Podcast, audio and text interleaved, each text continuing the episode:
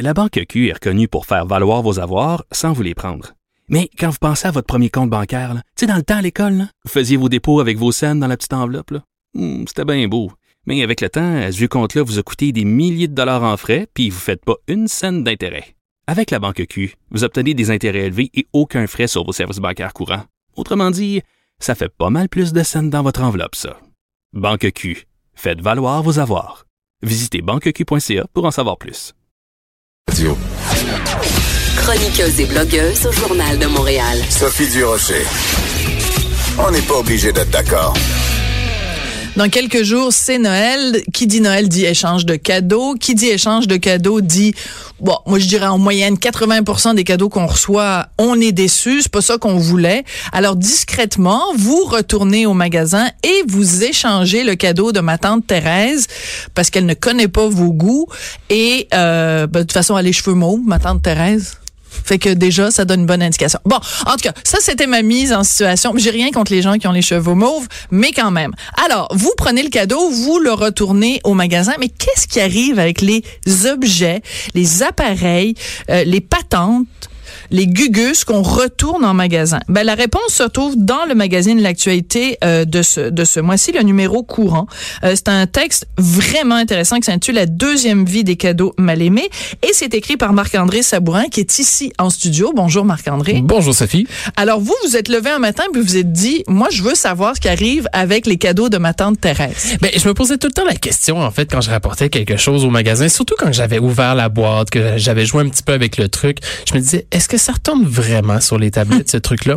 Euh, bon, oui, des fois, on voit des, on voit des boîtes ouvertes, euh, vendues telles quelles ou des choses comme ça, mais j'avais l'impression que le nombre que je voyais sur les tablettes, le nombre de boîtes vendues telles quelles, correspondait peut-être pas tout à fait au nombre de boîtes que les gens devaient ramener en magasin. Euh, et c'est ce qui me donnait le goût un peu de, de gratter un petit peu euh, cet univers-là. Ce que j'ai découvert est complètement fou, en fait. Complètement fou. Alors, allez-y. Donc, on découvre en fait l'existence d'une compagnie avec un nom d'ailleurs très rigolo. Euh, c'est un deal. Oui, Alors, ça s'écrit. C, la lettre C, 1, le chiffre 1, puis deal, ben, comme, comme deal. Et ce- eux, c'est une des compagnies, en tout cas, qui récupère ça. Mais donc, ça se retrouve pas nécessairement sur les tablettes des magasins. Qu'est-ce qu'ils en font, c'est un deal? En fait, ce que c'est un deal fait, c'est qu'il rachète les retours, Ouais. les surplus d'inventaire aussi de toutes les grandes bannières. Donc, on peut penser à des choses comme à des magasins comme Costco, Walmart, Home Depot. Ça va souvent être des grandes surfaces, en fait. Eux vont racheter à très petit prix tout ce stock-là.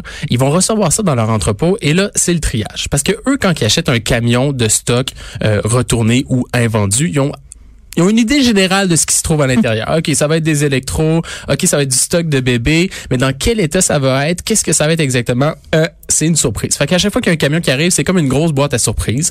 Euh, J'aimerais ça travailler là, moi. ben, c'est quand même assez cool. En Ah fait. oui? C'est- une caverne d'Alibaba, leur fascinant. entrepôt. Là. Ouais. Euh, quand on arrive là, il y a de tout. Il y a, il y a de l'électronique, il y a des bijoux, il y a des meubles, il y a des, il y a des matelas. On, on va parler des matelas. Oui, il faut parler, Faut parler oui, des matelas. Il faut qu'on se parle des Euh, matelas.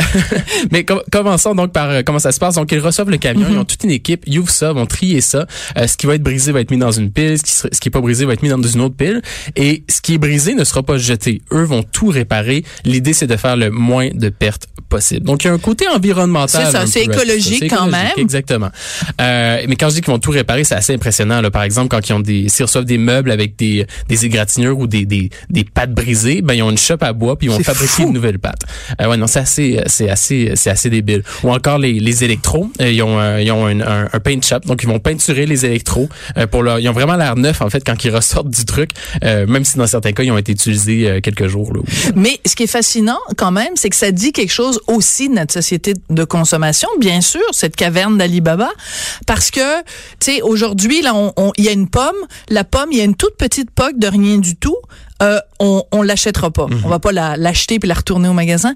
Mais je veux dire, on va acheter quelque chose si il y a le moindre petit égratignure, le moindre petit truc, ah, on le retourne au magasin parce Ah oui. qu'on veut que ce soit parfait. Puis des fois, c'est, pensez-y, hein, des fois, c'est juste la des boîte. niaiseries. Des fois, c'est juste la boîte, là, on, on achète une télé, je sais pas, là, ah, le coin est un petit peu magané, je prendrai pas de chance, je vais, je vais la laisser là, je vais en, je vais en prendre une autre. Ouais. Mais finalement, la boîte avec le petit coin magané, elle reste là, reste là, reste là, puis il y a personne qui l'achète, même si elle a été en solde. Pauvre Euh, petite la- boîte de télé! Je, juste pour la boîte, alors que la télé à l'intérieur est tout à fait fonctionnelle, mais le, le modèle d'affaires de ces grandes surfaces-là, c'est ça rentre vite et ça sort Ça vite. sort vite. Euh, Et c'est pour ça que quand on, on, on retourne, parce que c'est notre bonne conscience, on se dit, bon, on retourne quelque chose au magasin parce que ça nous plaisait pas ou parce qu'il y avait un petit défaut ou, ou quoi que ce soit, on se dit, ben, c'est le fun, on retourne au magasin, ils vont nous donner un autre produit, puis on se dit, ben, le magasin va s'occuper de le vendre. Ben non. Et eux, ça leur, ils ont pas de temps à perdre avec ça. Ils n'ont pas fou. le temps à perdre, ils n'ont pas, ils ont pas les compétences nécessaires aussi, ils n'ont pas c'est quand il faut réparer, mais Ben oui. créer un nouveau morceau, ils n'ont pas de temps à perdre avec ça. Donc, ils revendent ça à des euh, à des liquidateurs. En fait, c'est comme ça qu'on appelle ça, comme c'est un deal. Et il y en a plein entre ces entreprises-là. Hum. Euh, sou- souvent, ces entreprises-là ont des commerces dans des petits quartiers un peu plus, euh, pas mal fameux, mais disons plus déglingués, défavorisés. Euh, Mais ils payent pas cher de loyer. c'est ça, l'idée c'est de pas payer cher de, de loyer. Le stock est empilé un peu partout. Euh, vous rentrez là, puis euh, vous avez des prix de fou. Vous dites mon Dieu, c'est pas possible. Ils ont dû voler ça, mais non, ils ont, ils ont juste racheté du stock d'ailleurs. Mais c'est très drôle d'ailleurs parce que vous nous décrivez le gars qui, qui, qui, qui est derrière ce, ce magasin-là, enfin cet entrepôt-là. Puis bon, à la rigueur, tu sais, avec ben, je sais pas la chaîne en or et tout, là, c'est comme un personnage dans. ben, Je veux pas de, du tout douter de sa de son honnêteté, mais ça a l'air d'un personnage de film. euh, Ah, j'allais c'est- j'allais nommer une série de télé, mais je vais éviter de, c'est de faire c'est ça. un mais personnage de un film. Je- je- personnage. Je suis arrivé là, puis on Eh, dirait. à quand une télé-réalité, c'est un deal? Ben, Pour de vrai, ça, ça fonctionnerait parce que le gars, il a l'air d'un vendeur de drogue, la grosse chaîne, les vêtements amples, la le gros Cadillac VUS blanc, il stationne dans, dans le parking dans- pour handicapés. J'étais comme, OK, c'est... Là, il va être insulté, vous le disiez ça? Non, non, il trouvait ça Il drôle. trouvait ça drôle, ok, oui, parfait. euh, Bon, envoyé on le salue. puis, euh, Tony, on te salue. non, non, il trouvait ça super drôle. Non, mais c'est fascinant. Alors, euh, et vous le décrivez très bien. Alors, il faut parler des matelas parce que moi, je peux pas imaginer que, disons, on achète un matelas pour une raison ou pour une autre, il y a quelque chose qui marche pas. Mais on- comment on sait qu'il y a quelque chose qui marche pas avec le matelas? Ben, il faut avoir fait dodo dessus. Et là, il y a des gens qui retournent les matelas. Et là, le matelas, il s'en retourne pas au magasin, il s'en va chez C'est un deal.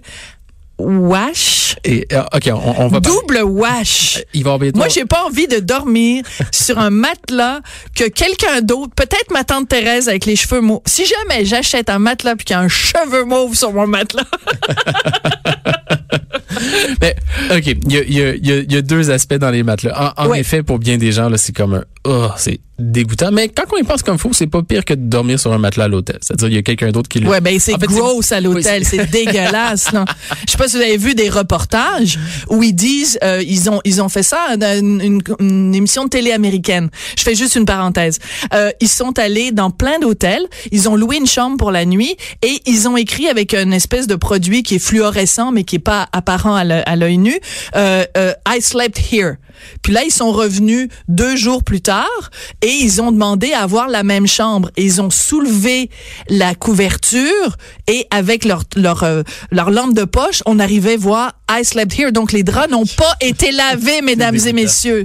Bon appétit si vous Ben, êtes en train de manger. si ça peut vous rassurer, tout le moins, ces matelas-là sont, ces matelas-là sont, sont nettoyés. Donc, ils les reçoivent à l'entrepôt. Il y a vraiment une inspection en profondeur. Euh, vont les laver. Ils ont des machines spéciales pour ça. Ils vont même les rempacter dans des sacs en plastique. En fait, il est peut-être un peu là l'aspect euh, désirable de la chose. C'est quand on va au magasin, on a l'impression qu'il est neuf. Oui. Euh, donc, mais, mais ces matelas-là, c'est pas les pires. Et, et ça, c'est quelque chose que je raconte pas dans l'article. Quand j'ai visité l'entrepôt de un deal, euh, Yann, le propriétaire, me parlait de ce qu'ils appellent les, les, à l'intérieur, les pismats.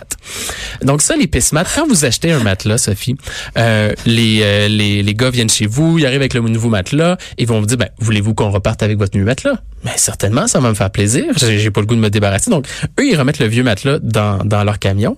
Mais ce vieux matelas-là, qu'est-ce qu'ils font, vous pensez avec? Ils vont pas mettre ça aux poubelles. idée. Ils vont pas mettre ça aux poubelles. Il y a des compagnies, comme c'est un deal, qui rachètent. Euh, ils les nettoient. Mais ce, mais, mais, mais ce que Yann me disait, les pismats, on vend pas ça au, euh, au. Québec, on vend pas ça au Canada. Il y a des exportateurs Hein? qui euh, nous les achètent et qui vont envoyer ça euh, en Afrique, euh, généralement.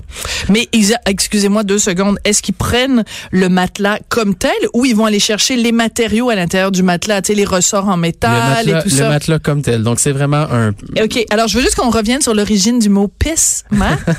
Est-ce que c'est bien le pisse que Oui, je comme pense du pipi, que c'est? un matelas de pipi, ouais, Un exactement. matelas C'est complètement rempli dégueulasse. de pipi.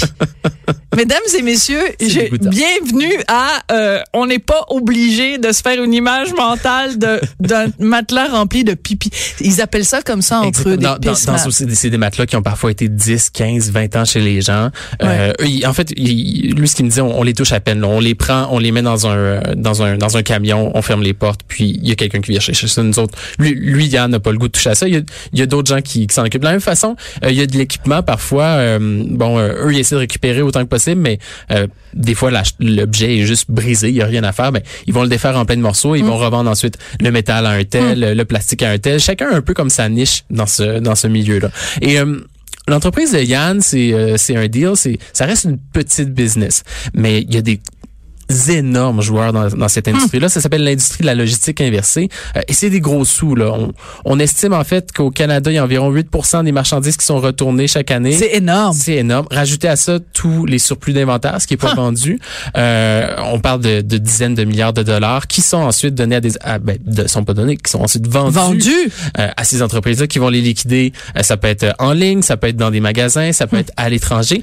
Et l'autre chose qu'il faut dire qui est très importante, c'est que les grandes surfaces euh, sont frileuses. Ils aiment pas se parler de ce sujet-là. Non. Euh, Ben, c'est-à-dire qu'il y en a même qui veulent pas être identifiés ou alors ils veulent pas que des compagnies comme c'est un deal disent qu'ils viennent chercher de la marchandise chez eux ou alors ils veulent pas que les c'est un deal de ce monde soient installés près des vrais magasins, ben c'est sûr si tu achètes un matelas euh, 800 dollars, ça coûte cher des matelas, et que tu sais que tu peux en acheter un pour euh, 300 dollars euh, parce qu'il y a quelqu'un qui a dormi dessus un jour ou deux, ben tu vas aller l'acheter peut-être usagé. Exactement. Fait que sou- donc souvent ce que les euh, ce que les chaînes vont faire vont donner des elles vont donner des euh, une distance minimale à, à l'intérieur de la à l'extérieur de laquelle en fait doit être vendu le produit. Euh, à l'époque, euh, c'est un deal euh, faisait affaire avec Sears. Donc avant Ouais. que Sears fasse faillite, ils récupéraient toutes leurs tous leurs outils Craftman.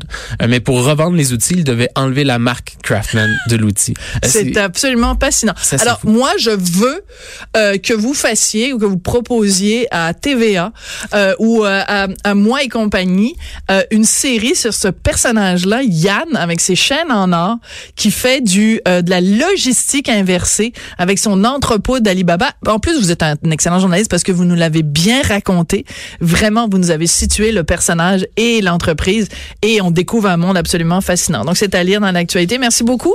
Merci Sophie. Merci Marc-André Savourin et euh, ben merci d'être là puis bonne euh, puis là fait que ça vous a rendu plus responsable là à Noël vous allez pas offrir des cadeaux que les gens vont tourner là. Ouais, non, exactement. Et, euh, en fait, c'est- très plate, mais le meilleur cadeau, c'est de l'argent. On, on est sûr et certain que l'argent, la personne C'est ce que mon fils me dit. C'est et voilà. Ah, ah. ou, ou suivez vraiment exactement ce que la personne vous demande? Ouais, la liste du Père Noël. Merci beaucoup. On se retrouve tout de suite après la pause. De 14 à 15. On n'est pas obligé d'être d'accord.